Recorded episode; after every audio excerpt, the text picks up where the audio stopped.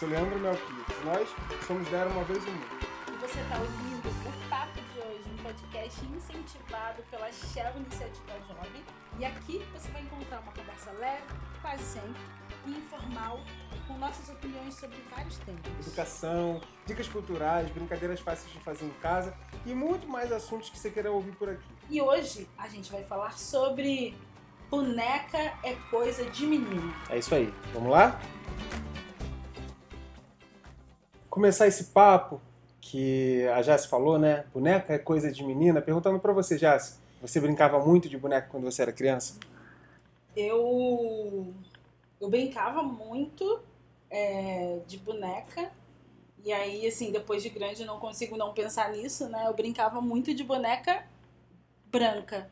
Né? Eu tive duas bonecas. Quando eu não estava brincando de boneca, eu estava brincando com uma coisa que eu fazia de boneca. Mas esse lugar, né, de aprender a performar esse, esse ideal de feminino, que é mãe, que cuida da maternidade, ele permeou a minha infância, sim. Mas, infelizmente, sempre com bonecas brancas. É, a gente já falou aqui sobre brinquedo ser coisa de menina, ou boneca ser coisa de menina, ou brinquedo ser coisa de criança.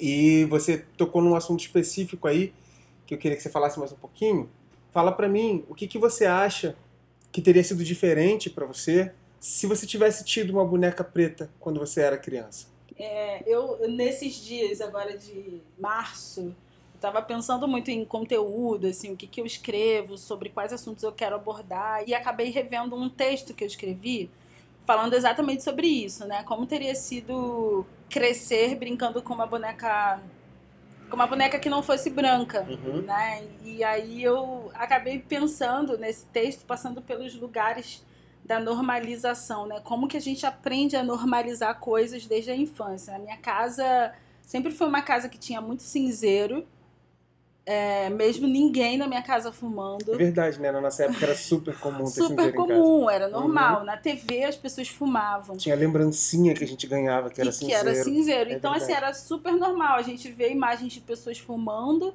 e a nossa casa ter cinzeiro, mesmo que nenhuma pessoa daquela casa ali fosse fumante, né? É, a gente entende aquilo ali como normal. A gente aprende que aquilo é normal.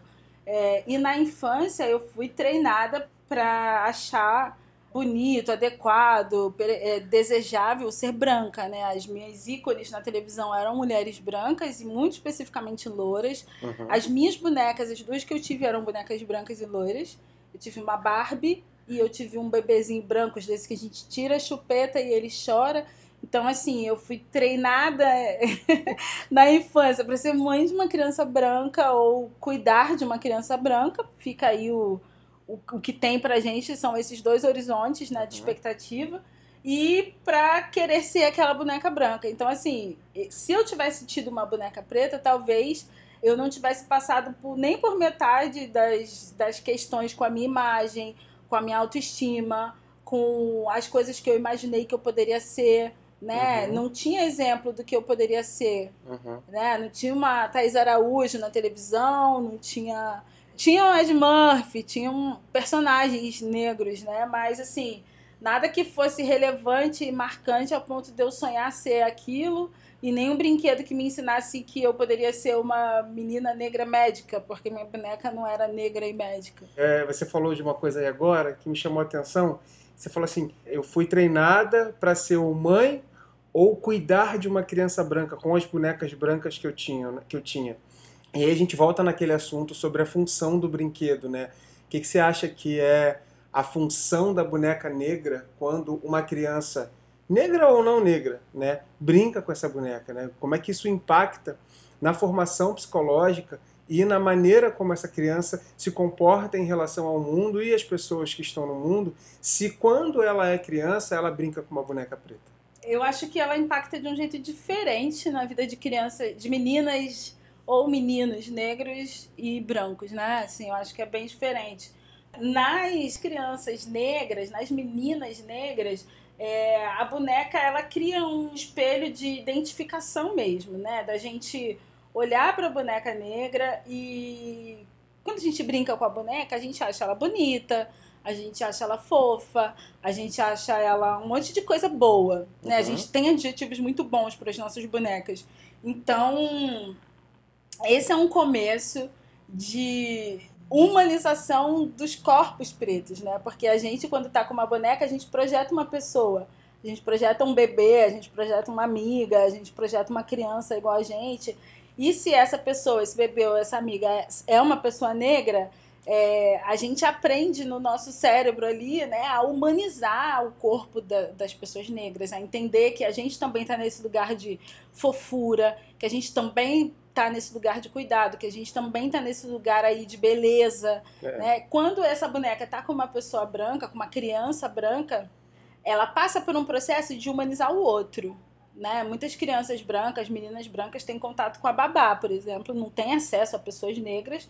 E aí, essa boneca vai informar para ela que, que pessoas negras podem ser amigas dela quando ela crescer, é, são pessoas, são fofas, são bonitas. Então, é um processo de humanização, é, só que de lugares muito diferentes. Isso é legal de a gente destacar aqui, porque a gente sempre fala assim, a hashtag, o lema da Era Uma Vez o Mundo é brincar é poder.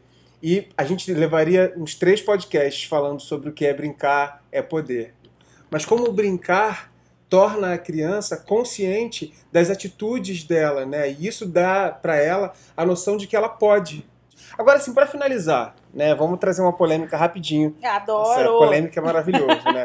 O impacto que a Barbie causou durante a boneca mais famosa do mundo, durante a história dela, em relação à maneira como ela reflete o feminino, mas como crianças que não se parecem em nenhuma medida com aquela boneca são impactadas negativamente pela existência dela, né? Eu queria que a gente falasse um pouquinho, problematizasse, de fato, qual é a, a questão, ou qual foi, porque agora a Barbie está com um novo posicionamento, ainda que tenha alguns problemas, né? Mas é, qual é de fato o problema na existência histórica aí da, da Barbie?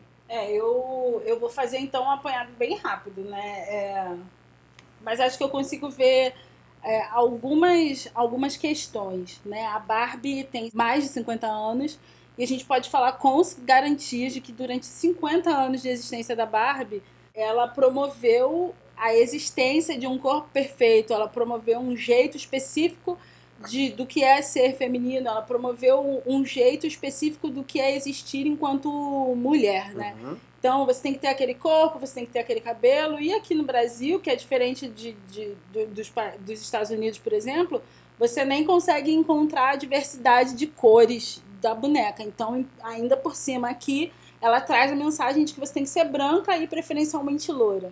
Isso é, gera problemas para as meninas brancas, problemas de identificação, porque ela, ela tem um corpo irreal, aquilo ali não é possível, mas ela gera e cria uma expectativa de que você vai conseguir atingir aquele padrão. Aham. Então, meninas brancas já têm problemas com isso, né? Então, ela até promove uma discussão de mulheres poderem ser o que elas quiserem, né? De serem astronautas e tudo mais. Ela traz isso ali no corpo da, da boneca, mas, inclusive, para você ser esse tudo aí, você tem uma.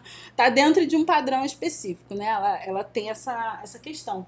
E para crianças negras dá uma agravada. Meninas negras nem conseguem ser brancas, né? Então é, cria ainda esse descolamento da possibilidade de ser, porque pensando na minha infância, por exemplo, eu tive uma Barbie e a minha Barbie ela cuidava de um panda, né? Ela era ela era veterinária, Ah, veio com panda. veio com panda. Entendi. Nunca passou pela minha cabeça ser veterinária porque nunca me identifiquei com aquela boneca, nunca pareci com ela, nunca ser veterinária foi uma coisa que se bandeirou como possibilidade pra mim, Uhum. porque eu via e pensava, ela é isso, aquela moça da televisão que se parece com ela é isso e eu brinco com essa boneca, Sim.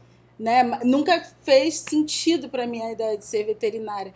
Quando a gente tem bonecas que se parecem com as crianças, você ainda cria esse universo, né? Eu na Baixada, sem conhecer nenhuma pessoa veterinária, é, filha de pintor de paredes e dona de casa, talvez sonhasse ser médica também. Né? Talvez isso aparecesse como uma possibilidade se eu tivesse tido uma Barbie negra médica Sim. e ela falasse pra mim sobre isso. Sim. Pois é.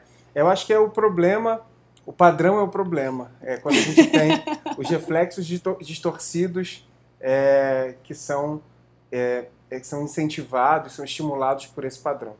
Cara, queria falar muito mais coisas sobre isso. Uma, a gente vai falar novamente. Vamos anotar e botar no Com próximo. certeza, porque eu acho que, é, que a gente não consegue esgotar esse, esse assunto em tão pouco tempo, mas a, a ideia é que a gente lance aqui essas discussões e que vocês que estão ouvindo a gente possam trazer também algumas discussões novas para a gente poder conversar aqui, trocar uma ideia e a gente continuar nesse diálogo nas nossas redes também.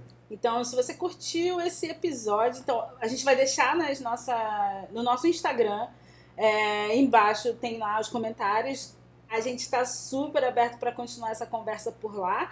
De preferência que a gente receba mais dicas e comentários para que a gente pense próximos episódios. Está sendo assim muito bacana poder trocar essa ideia. Então a gente se vê no próximo episódio. É se aí. vê não, né? Se, Se ouve. ouve.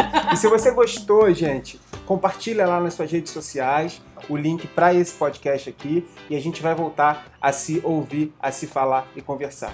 Até a próxima. Um beijo. Tchau, tchau, gente. Até mais.